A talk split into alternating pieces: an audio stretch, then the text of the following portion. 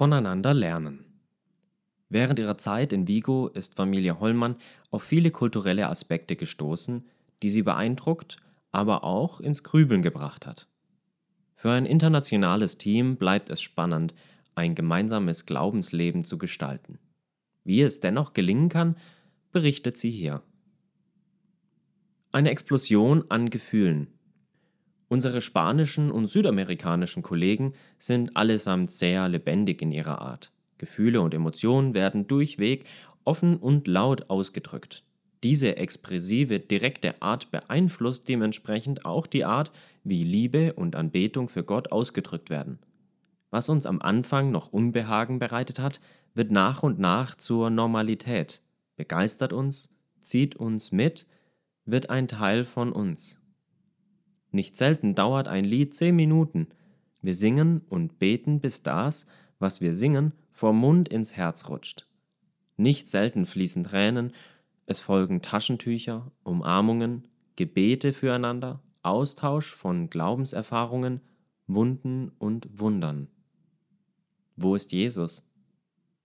Mir fehlt mein Jesus, sagte Steffen mit sehnsüchtigem Ausdruck in den Augen damals nach einigen Monaten des Umzugs. Bevor er das konkret so in Worte fassen konnte, spürten wir, dass uns bei all der Veränderung hier etwas fehlt. Nicht, dass Jesus nicht da wäre, das ist er, war er und wird er immer sein.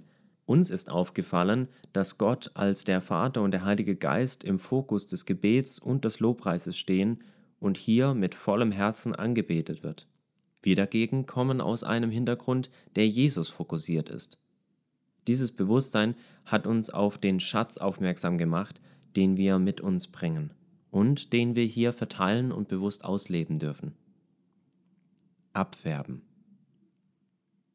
Was ich beschreibe, ist natürlich nicht die spanische Kultur, falls es so etwas überhaupt gibt, sondern es ist unser Team, das seine eigene Subkultur prägt. Alle bringen etwas mit, egal wo sie herkommen. Dieser Lernprozess Ganz in eine Kultur einzutauchen und die Schätze darin zu entdecken, ist nicht immer einfach.